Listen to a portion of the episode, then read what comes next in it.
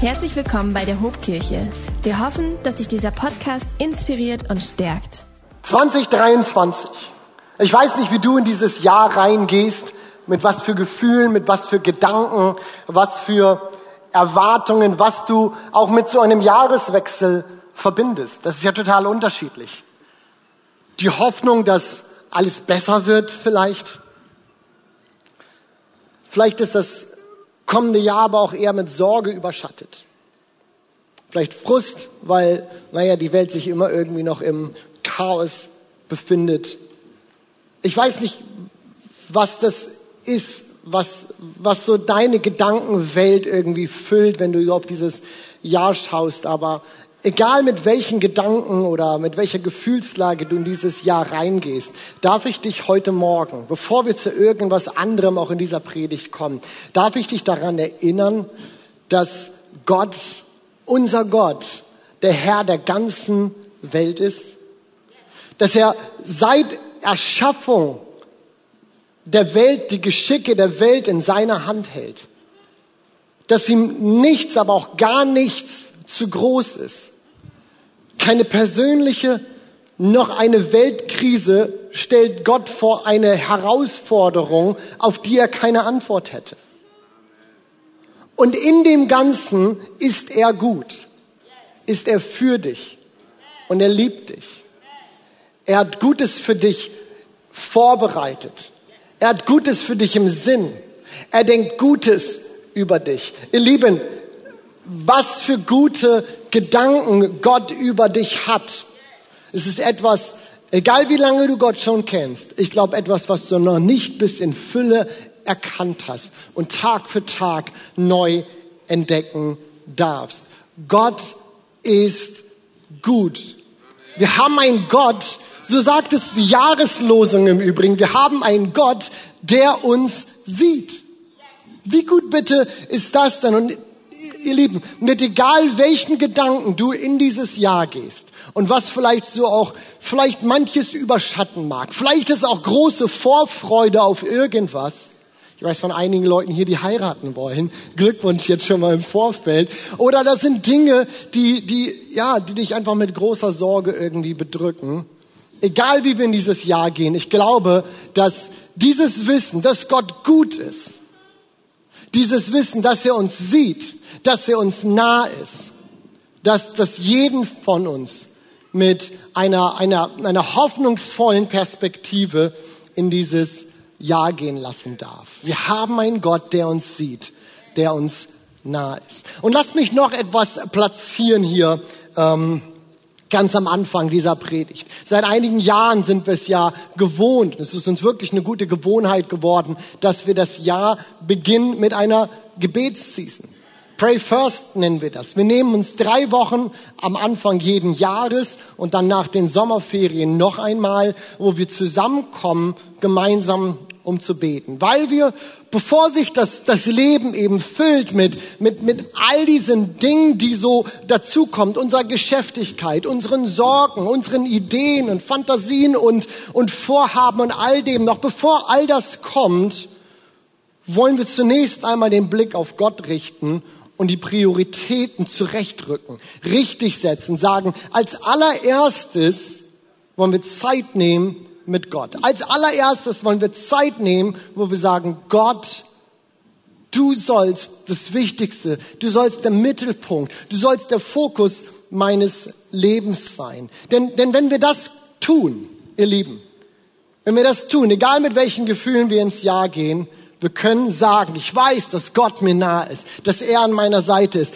denn ich habe ihn eingeladen in mein Leben, ganz am Anfang dieses Jahres wieder. Ich habe meine Prioritäten zurechtgerückt und es hilft mir, an den Sachen manchmal vorbeizusehen und zu sehen, da ist ein Gott, der mich sieht. Also darf ich uns herausfordern, darf ich dich herausfordern, die nächsten drei Wochen vielleicht für dich auch zu nehmen, ganz bewusst einen Fokus aufs Gebet zu setzen. Sei doch mit dabei vielleicht, wenn wir morgens zusammenkommen an allen Campussen, an allen Standorten, Montag bis Freitag sechs bis sieben Uhr, samstags dann neun bis zehn Uhr. Wir wollen gemeinsam zusammenkommen und beten. Genauso will ich dich einladen, dass du vielleicht dein Gebetsanliegen aufschreibst. Du findest auf deinem Platz so eine Karte, so eine schwarze Gebetskarte, da kannst du das draufschreiben und wir wollen gemeinsam dafür beten, weil es uns wichtig ist, füreinander zu beten, füreinander einzustehen, aber am allermeisten würde ich mich freuen, wenn wir gemeinsam Zeit nehmen in der Gegenwart Gottes und beten. Pray first. Ich freue mich richtig drauf, auch wenn ich weiß, dass ich meine mein Handy morgen früh am liebsten gegen die Wand knalle, wenn das so früh klingelt. Aber wenn man dann erstmal da ist, ihr Leben, es ist so gut. Und parallel zu unserer Pray First Zeit starten wir auch in eine neue Predigtserie, auf die ich mich richtig freue. Ihr seht das schon hier hinter mir an der Wand. Wir wollen uns in den ersten drei Predigten des neuen Jahres zum Gebet ermutigen. Wie soll es auch anders sein, parallel zu unserer Pray First Season? Wir wollen uns zum Gebet ermutigen, aber nicht irgendwie, sondern anhand der Psalmen wollen wir mal schauen, wie wir eigentlich beten sollten, wie Gebet geht. Und vielleicht denkst du dir jetzt, warte mal, wie Gebet geht? Können wir nicht alle beten? Ist Beten nicht das Einfachste irgendwie auf der Welt? Und dem würde ich natürlich zustimmen und auf der anderen Seite auch nicht. Schaut mal, Dietrich Bonhoeffer schrieb 1940 in seinem kleinen Buch, das Gebetsbuch der Bibel, Folgendes. Er schrieb, beten lernen, das klingt uns widerspruchsvoll. Entweder ist das Herz so überfüllt, dass es von selbst zu beten anfängt, sagen wir, oder es wird nie beten lernen. Das ist aber ein gefährlicher Irrtum, der heute freilich weit in der Christenheit verbreitet ist. Als könne das Herz von Natur aus beten. Wir verwechseln dann Wünschen, Hoffen, Seufzen, Klagen und Jubeln. Das alles kann das Herz von sich aus mit beten. Damit aber verwechseln wir Himmel und Erde, Mensch und Gott. Beten heißt ja nicht einfach das Herz auszuschütten, sondern es heißt mit einem erfüllten oder auch mit einem leeren Herzen den Weg zu Gott finden. Ihr Lieben, schon die Jünger Jesu erkannten, dass sie beten sollten, dass sie beten wollten, dass das wichtig wäre, aber sie keine Ahnung hatten, wie sie das tun sollten. Lehre uns beten, so kommen sie auf ihren Meister, auf Jesus zu. Danach bringt er ihnen übrigens das Vaterunser bei. Lehre uns beten. Schon so kommen sie auf Jesus zu, weil ihnen, weil ihnen klar war, wir wissen nicht wie. Wir müssen lernen zu beten. Und eine der kraftvollsten Ressourcen, die wir haben, um zu lernen, wie man betet, ist das Buch der Psalmen. Wusstest du das? Das Gebetsbuch der Bibel. Die Psalmen sind wirklich ein besonderes Buch und ein Buch, das sich von allen anderen Büchern, die wir in der Bibel haben, unterscheidet. Denn während sich alle anderen biblischen Bücher an Menschen richten, richtet sich das Buch der Psalmen an Gott. Und das ist wirklich interessant. Das, das macht es nämlich echt anders. Denn es bedeutet, dass, dass wenn wir die Psalmen lesen, wenn du die Psalmen liest, dass, dass dieser Mensch, der das tut, dass er anderen Menschen über die Schultern schaut und beobachtet, wie sie ihre Gebete an Gott formuliert haben. Sie sind also sowas wie geistliche Tagebücher von Menschen, in die wir reinschauen können und anhand derer wir, wir lesen und lernen dürfen, wie sie beten und anhand derer wir in eine tiefe in eine, in eine, in eine tiefe geistliche Beziehung zu unserem Gott hineingeführt werden.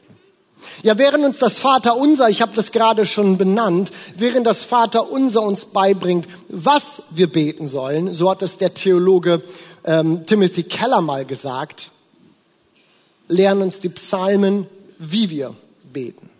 Warum? Weil im Grunde jede seelische Regung, die wir haben könnten, in den Psalmen schon einmal verarbeitet, schon einmal beschrieben ist.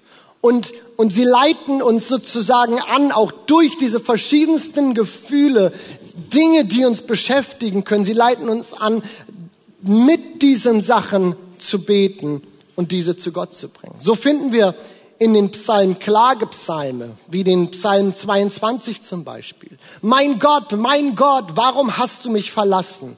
Ich schreie, aber meine Hilfe ist ferne. Ich weiß nicht, ob du diese Gedanken schon mal gehabt hast. Und diese stehen neben Dankpsalmen. Ich will dich preisen, Herr, denn du hast mich aus der Tiefe herausgezogen. Herr, mein Gott, zu dir schreie ich um Hilfe und du hast mich geheilt. Psalm 30. Wir finden Bußpsalm, Psalm 22, äh 32 zum Beispiel.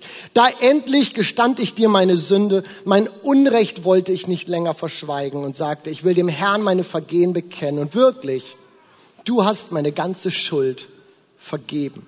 Ein Lobpsalm, wie in dem Psalm 103. Lobe den Herrn, meine Seele, und vergiss nicht, was er dir Gutes getan hat. Ja, für die Menschen im alten Israel waren, waren diese Psalme so doll Teil ihrer, ihrer, ihrer, ihres geistlichen Wortschatzes, dass sie als Jesus, und viele von euch kennen sicherlich diese Geschichte, als Jesus am Palmsonntag auf dem Esel nach Jerusalem reinreitet, dass sie, dass sie ihm ein Psalmwort zurufen. Nicht weil naja, das einfach so spontan kam und weil das eingeübt war, nein, sondern weil sie diese Psalmen so sehr immer wieder ein- und ausgeatmet, ein- und ausgeatmet hatten, dass sie, dass sie diesen, diesen Psalm hier zitierten und im Grunde darüber prophetisch aussprachen, was geistlich in dieser ganzen Dimension hier gerade passierte, dass Jesus der Retter einzieht. Gelobt sei, der da kommt im Namen des Herrn. Stark, oder? Es war so toll Teil ihres Gebetslebens, weil sie die Psalmen wieder und wieder und wieder rezitierten, beten. Sie waren Teil ihrer Gebetssprache. Ja, was für ein Reichtum, was für eine Tiefe, die wir in dem Psalm finden, oder? Ich weiß nicht, habe ich dem einen oder anderen Lust gemacht auf eine kleine Entdeckungstour durch die Psalmen? Wem war bewusst, dass das Buch der Psalmen so cool ist? Einigen die restlichen, ich hoffe, dass sie am Ende des Gottesdienstes sagt, yo, dieses Buch nehme ich mir vor.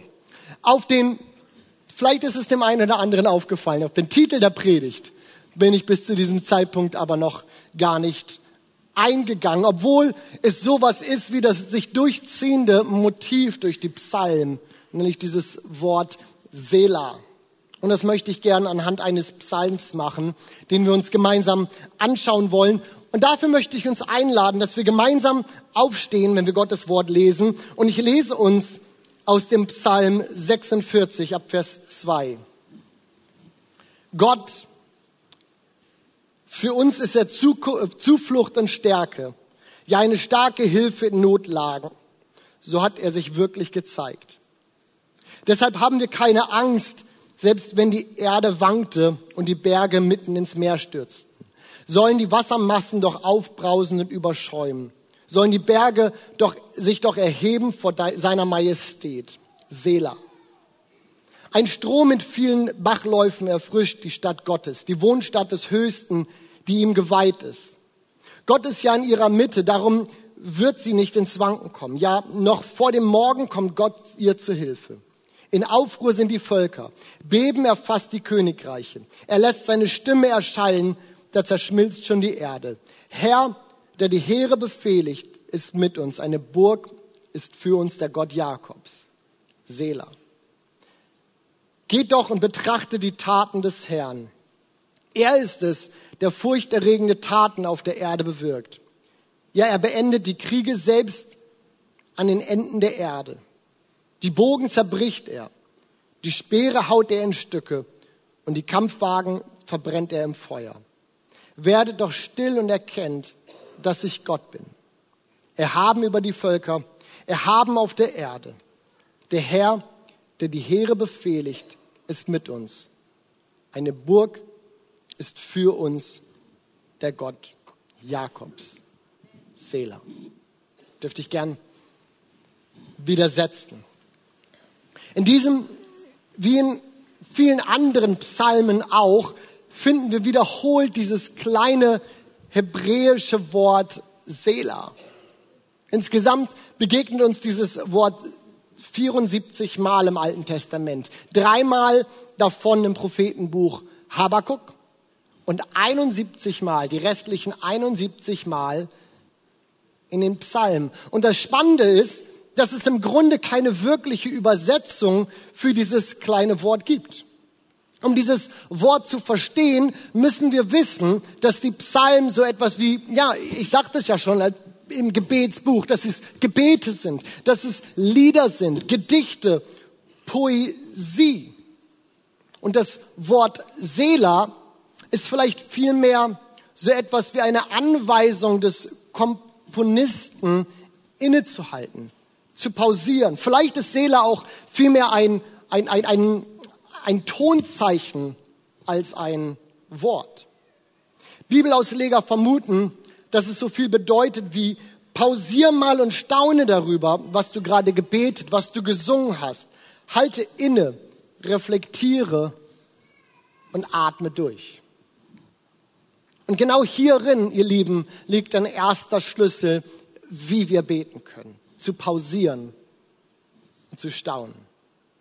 Auf genau diesen Punkt hier baut sich unser Psalm 46 ja auf. Er malt uns dieses Bild von diesem Allmächtigen, von dem, von dem großen Gott. Wir haben es hier gelesen gerade in Vers 2. Gott ist eine starke Hilfe in Notlagen. Deshalb haben wir keine Angst. Vers 5. Gott ist in unserer Mitte, darum werden wir nicht wanken. Vers 9 und Vers 10. Betrachte die Taten des Herrn. Er beendet Kriege. Wer von euch ist der Meinung, wir brauchen gerade einen Gott, der Kriege beendet? Er beendet Kriege, die Bogen zerschmettert er, die Speere haut er in Stücke, die Kampfwagen verbrennt er, nur um in Vers 11 dann, einem der bekanntesten Verse der Psalmen im Übrigen, auf seinen Punkt zu kommen. Und deswegen, ihr Lieben, seid stille und erkennt, dass ich Gott bin. Wir also, ihr Lieben, können wir beten. Lasst mich das an diesem Vers 11 uns einmal ein wenig runterbrechen und durchdeklinieren. Wie können wir beten? Als erstes, das erste, was wir tun können und sollten, ist still zu werden. Vielleicht eine der, der schwierigsten Übungen, die wir heute in unserer schnelllebigen Zeit irgendwie so uns vornehmen können, oder? Was ist heute schon noch still? Und ab wann ist still wirklich still? Ich stand neulich bei uns zu Hause im Garten. Niemand war da. War wirklich keiner da. Ich stand so im Garten und es war still. Aber kennt ihr das, wenn alles andere ruhig wird, dass es andere Dinge sind, die dann auf einmal so zum Vorschein kommen? Weil kein Lärm im Garten war, kein Kind irgendwie getobt hat und laut war, die Nachbarn waren auch gerade irgendwie nicht draußen, stand da auf einmal dieses Rauschen der Autobahn im Hintergrund, weil der Wind ungünstig stand und als hätte jemand so diesen Lautstärkeregler hochgezogen. Auf einmal alles andere wird ruhig und irgendwas kommt zum Vorschein. Das schon mal erlebt? Das eine wird ruhig und irgendwas anderes kommt zum Vorschein. Und wer dieses Rauschen, so eine Autobahn oder irgendwie so ein Grundgeräusch einmal gehört hat, der kriegt das auch nicht mehr aus dem Kopf. Das ist dann einfach da und das wirst du auch nicht mehr ausblenden können. Ja, im Grunde spielt sich doch unser ganzes Leben so ab, oder? Jede Stille findet irgendwie wieder ihren neuen Lärm. Freie Zeit findet Netflix, oder? Ruhe findet irgendwelche Musik, die wir spielen. Und sobald ich mal Luft zum Atmen habe, das Gefühl habe, hier ist gerade nichts zu tun, ich weiß nicht, wie es euch geht, aber fast reflexartig geht doch der Griff zum Smartphone, weil irgendwas muss diese Stille doch hier gerade füllen. Was ist schon wirklich noch still? Aber der, der, der Psalm fordert uns zum Gegenteil hier aus. Er sagt, wir müssen diesen Sog aktiv durchbrechen, um aus diesem, diesem Kreislauf von, von Lärm, von Machen, von Tun auszubrechen. Denn leider passiert uns das nicht von alleine. Man würde ja meinen, Stille ist so, so das Gegenteil von Lärm. Wenn dann gerade nichts ist, dann ist ja still. Es wäre so schön, wenn das so einfach wäre. Aber wie so ein schwarzes Loch zieht alles, was in unserem Leben ruhig werden will, Sorgen, Gedanken, andere Aufgaben, To-Dos, all das ja, ja, ja magisch fast schon an. Ja, wir müssen das aktiv durchbrechen. Es ist eine aktive Entscheidung, ruhig werden zu wollen. Ja, das hebräische Wort, das wir hier an dieser Stelle für Ruhe finden, Raphael, bedeutet auch so viel wie loslassen, stoppen. Oder wie ein Bibelkommentator es mal formulierte, Seid stille bedeutet an dieser Stelle mal aufzuhören, die Welt um sich herum kontrollieren zu wollen und sich stattdessen der Fürsorge Gottes anzuvertrauen. Als ich das gelesen habe, dachte ich, jo, Michi, das musst du hören. Aufhören, alles um sich herum im Griff zu haben und sich einfach in die Hände Gottes zu geben. Aber so beginnt äh, Gebet. Mit einem aktiven Ruhigwerden, einem Beiseite tun von Arbeit und von Sorge. Völlig unabhängig davon, ob sie da sind oder nicht. Aber einfach beiseite legen. Und jetzt sagt uns dieser Vers, was als nächstes passiert. Wir erkennen. Ich habe lange darüber nachgedacht, was der Vers hier wohl damit meint, dass wir erst zur Ruhe kommen sollen, um zu erkennen. Denn ich meine, seien wir ehrlich, wir nehmen Gott, wir nehmen die Leute um uns herum, unser Umfeld, wir nehmen sie ja auch wahr, wenn wir, wenn wir busy sind, wenn viel los ist. Ich, ich lerne ständig dazu. Ich habe das Gefühl, je, je voller mein Leben ist, desto mehr muss ich lernen und Dinge wahrnehmen, Neues ausprobieren, Neues erkenn doch, wie nehmen wir die Leute, wie nehmen wir unser Umfeld wahr, wenn wir beschäftigt sind. Ich will behaupten, dass wir sie immer durch die Brille unseres inneren Zustandes erkennen werden. Lass mich ein Beispiel dazu geben, was ich damit meine. Ich war neulich mit dem Auto unterwegs und hinter mir fuhr so ein Typ, der hat es scheinbar unheimlich eilig. Zumindest in geschlossener Ortschaft meinte er, äh, meinte er mich überholen zu müssen, sich dann ein, zwei Autos vor mir wieder in die Reihe ganz eng einordnen zu müssen, nur um an der nächsten Ampel dann in der gleichen roten Licht zu stehen, wie ich das auch stand. Und ich dachte mir nur, was für ein Idiot. Was ist dein Problem? An einem anderen Tag, an dem ich es eilig hatte, fuhr ich hier auf dem Asterdamm. Vor mir fuhr ein älterer Herr, gut, ein wirklich älterer Herr. Das war so noch so ein Nummernschild ohne dieses Euro-Dings an der Seite. Wisst ihr, ich war hier auf dem Weg zur Gemeinde. Ich wollte hierher kommen. Ich wusste, da waren Dinge zu tun. Und ich dachte nur, Alter, wenn du noch langsamer fährst, dann fährst du rückwärts. Und ich wollte überholen, aber ich wusste, ich bin ein Pastor auf dem Weg zu meiner Kirche. Ich sollte das nicht tun. Aber ich dachte nur, was für ein Idiot. Was ist dein Problem? Und das Einzige, was diese beiden Wahrnehmungen hier unterscheidet, ist mein innerer Zustand. Die Art und Weise, wie ich der Situation gerade begegne. Und ich befürchte, dass wir, dass, dass uns das mit Gott nicht anders geht. In meiner Geschäftigkeit, in meinem wichtigen Alltag werde ich ihn vor allem anrufen als mein Helfer, als mein Trost, als mein, mein, mein Heiler, als mein Versorger, als all das, weil sich der Zustand meiner Seele immer auch auf meine Beziehung zu Gott übersetzt und spiegelt und versteht mich nicht falsch. All das ist richtig. All das will Gott für uns sein. Gar keine Frage. Da ist nichts Falsches dran. Doch meine Frage ist, wann ist er einfach mal nur Gott? Wann ist er einfach mal nur Gott? Schaut mal, das, das hebräische Wort Yada, was an dieser Stelle für erkennen steht, ist dasselbe Wort, das die Bibel auch benutzt, wenn ein Mann seine Frau erkennt, wenn sie intim miteinander werden. Das ist übrigens das biblische Codewort für Sex. Wenn sie einander erkennen, es ist das gleiche Wort, was hier steht. Irgendwie spannend, oder? Aber es verdeutlicht, dass es hier nicht um ein beiläufiges Wahrnehmen geht. Es geht hier auch nicht um ein, ein ich brauche Gott. Oder darf ich vielleicht sogar sagen, benutze? Nein, wenn der Psalmist hier schreibt, seid stille und erkennt, dann meint er, dass sich unser Gegenüber uns so offenbart, dass es uns bis tief ins Herz miteinander verbindet.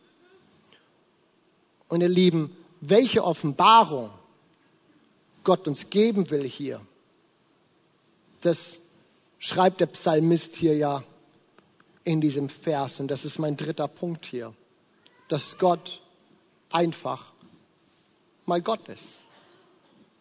Erkennt, ich bin Gott. So simpel und doch so schwer, oder? Er ist Gott. Und das macht mich seine Schöpfung. Er ist allmächtig und das heißt, ich darf begrenzt sein in meinen Möglichkeiten. Ich darf Grenzen haben und das ist in Ordnung. Er liebt mich wie ein Vater. Und das macht mich zu seinem Kind. Wenn du es so willst, ist dieser kleine Vers hier, Vers 11, nichts, nichts weniger als eine ganz simple Anleitung zur Anbetung. Seid stille und erkennt, dass ich Gott bin. Seela, halte inne. Lass das einmal auf dich wirken. Und reflektiere über das, was du gerade gelesen, was du gehört hast. Seela. Seid stille und erkennt, dass ich Gott bin. Ihr Lieben, die Psalmen, und lasst mich nochmal wieder vielleicht auch ein bisschen auf diese, die größere Ebene der ganzen Psalmen gehen. Die Psalmen sind so ein großer Schatz, den wir hier geschenkt gekriegt haben von Gott. Und wie oft stehen wir als Christen da und wir wissen nicht so richtig, wie wir beten sollen. Die Psalmen können uns so eine große Hilfe hier sein. Ich muss sagen, dass ich selbst auch in der Vorbereitung jetzt auf diese Predigt nochmal wieder eine ganz neue Freude und auch eine Leidenschaft dazu bekommen haben, dieses Buch zu beten, dieses Buch zu lesen. Zum einen, weil sie eben so einen bunten Strauß an, an, an Lebenslagen und Gefühlen widerspiegeln und damit leiten sie uns an, in den, in den verschiedensten Situationen unseres Lebens zu beten und sie machen unser Gebetsleben reicher. Ja, der Autor Christopher Ash beschrieb es mal so. Er schreibt, so wie ein Kind beim Malen vom Einsatz von Primärfarben zur Verwendung subtilerer Töne übergeht. So entwickelt sich ein Christ, der von den Psalmen durchdrängt ist, von einer unreifen emotionalen Erfahrung zu einem reicheren und differenzierteren inneren Leben. Wer von uns will das nicht, oder? Wer will das nicht? Aber viel mehr noch begeistern mich die Psalmen ganz neu wieder. Vielleicht auch, weil ich das noch viel mehr brauche, weil sie mich davor bewahren, mich allein zu fühlen. Weil sie mich davor bewahren, vielleicht mich selbst sogar angegriffen zu fühlen mit meinen Sorgen, mit meinen Gedanken, Problemen, mit all dem, was im Leben so auf uns, auf uns einwirken kann. Denn wir stehen nicht alleine damit da wann immer wir die Psalmen beten, wenn du liest, Psalm 44, Herr, wach auf, warum schläfst du? Weil irgendwas gerade da ist und du sagst, ich habe das Gefühl, da ist niemand, der mich hört. Oder Psalm 86, antworte mir, denn ich bin hilflos und auf dich so angewiesen. Oder Psalm 32, ich will den Herrn, ich will ihm meine Vergehen bekennen. Wann immer du die Psalmen liest, so hat es ein Bibelausleger mal geschrieben, betest und singst und liest du sie Seite an Seite, mit großen, einer großen Schar treuer Zeugen aus allen Zeitaltern. Die Worte, die du aussprichst, wurden zuvor schon tausend, ja millionenfach ausgesprochen. Und wenn du liest oder singst oder betest, dann stehen Mose und Mirjam zu deiner Rechten. Vor dir knien David und Salomo. Und hinter dir ertönen die Stimmen von Hieronymus, Augustinus, Luther und Calvin und vielen, vielen anderen. Da wird dir heute Morgen sagen, dass mit dem, was dich beschäftigt im Leben, du nicht alleine dastehst und es nicht ist, das bist du und Gott und, und du musst irgendwie dein Problem jetzt lösen mit Gott, dann ist es immer ein Wir. Wir stehen als ganze Gemeinde, als ganzer Leib Jesu vor Gott und er kennt uns. Die Sorgen, die du hast, hat jemand anders schon mal gehabt. Das große Fragezeichen in deinem Leben, weißt du, dass jemand anders das schon mal durchgebetet hat? In einer großen Schar von Zeugen stehen wir vor Gott und dürfen wissen, wir stehen damit nicht allein. Und Gott ist ganz sicher nicht überfordert. Ich habe mir für dieses Jahr ein kleines Andachtsbuch geholt von Timothy Keller. Ein Jahr mit dem Psalm. Acht Kapitel habe ich schon gelesen. Ich kann das wirklich empfehlen, wenn irgendjemand sagt, ich habe irgendwie Lust und Hunger auf die Psalmen bekommen. Jeden Tag eine Seite, ein Teil eines Psalms, 150 Psalmen auf 365 Tage verteilt. Es ist wirklich gut und es ist so ein Reichtum, den wir daraus mitnehmen können. Vielleicht hat der eine oder andere ja Lust, das auch mitzubeten. Aber ich bin sicher, durch dieses Buch oder irgendwas anderes, ich meine, die Psalmen stehen ja auch in der Bibel, du hast sie in der Regel dabei, du kannst sie natürlich auch einfach so lesen. Ich bin sicher, dass uns, dass uns die Psalmen, unser Gebetsleben ganz neu bereichern werden, dass sie deine Beziehung zu Jesus neu anfachen können. Seid stille und erkennt, ich bin Gott. Darf ich zum Ende dieser Predigt nochmal ganz konkret werden und fragen, ob du Gott schon erkannt hast? Hast du Gott für dich schon erkannt? Ich habe eben erzählt und davon berichtet, dass die Menge, als Jesus damals nach Jerusalem einzog, dass sie ihn mit diesem Psalmwort begrüßt hat. Gelobt sei der da kommt im Namen des Herrn. Warum haben sie das gemacht? Ja, nicht einfach so, weil das so das war, was halt allen irgendwie in den Köpfen rumging gerade.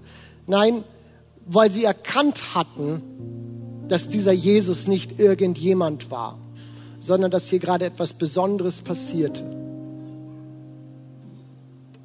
In Jesus ist Gott selbst Mensch geworden. In Jesus hat Gott sich uns gezeigt.